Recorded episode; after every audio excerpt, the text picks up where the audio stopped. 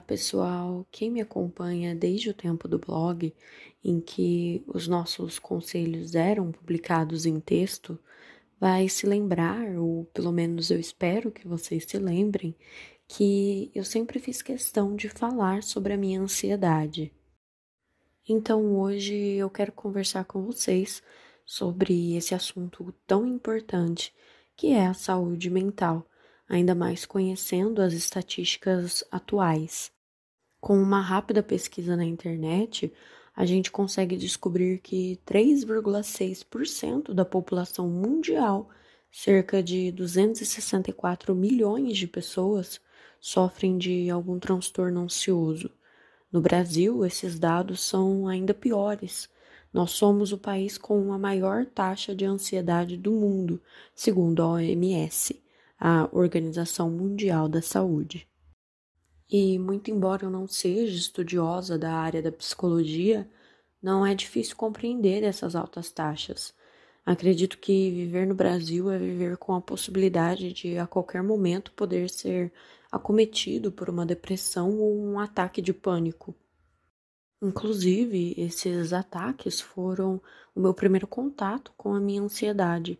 Sendo bastante sincera, eu acho que tudo isso foi de uma violência muito grande para mim, especialmente porque eu era uma criança que só tinha 10 anos de idade e não entendia o que estava acontecendo. Meus pais tentavam me ajudar, mas não existiam programas de TV, por exemplo, que falassem sobre o que eram ataques de pânico. E por esse motivo, por muitos anos, nem eu e nem a minha família conseguimos saber por que eu era daquela forma. Não que isso seja uma desculpa ou algo do tipo, mas é que sem entender o que aquilo significava, foi impossível descobrir que se tratava de uma doença e que necessitava de acompanhamento médico.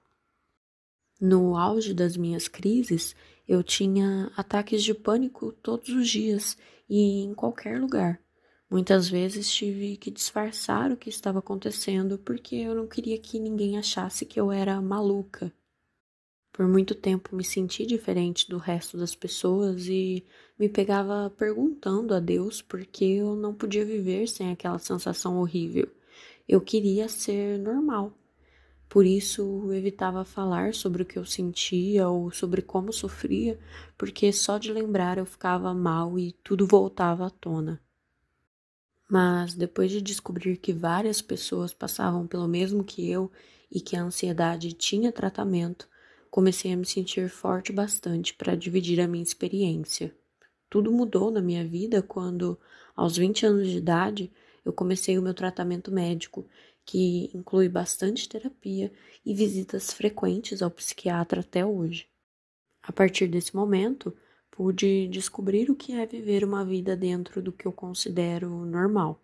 Passei a descobrir como é bom fazer coisas simples do dia a dia sem estar lutando por dentro comigo mesma, sem o meu coração começar a bater sem parar ou precisar sair correndo porque tudo à minha volta começou a girar.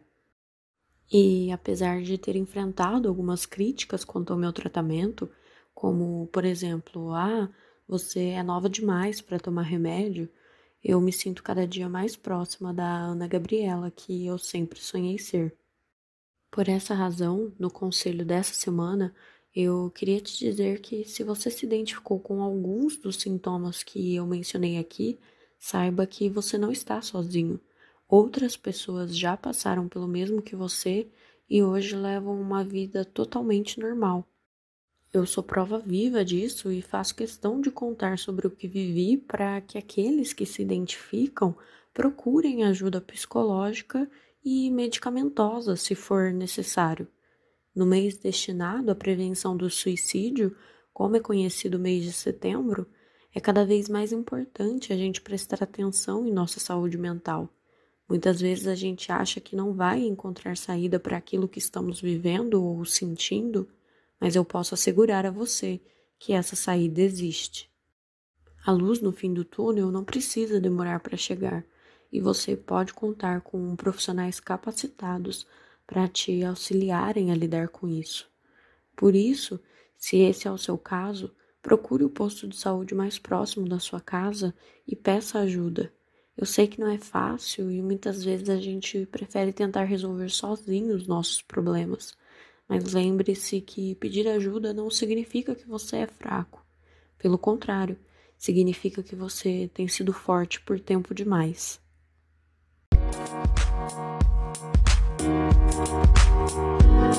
Música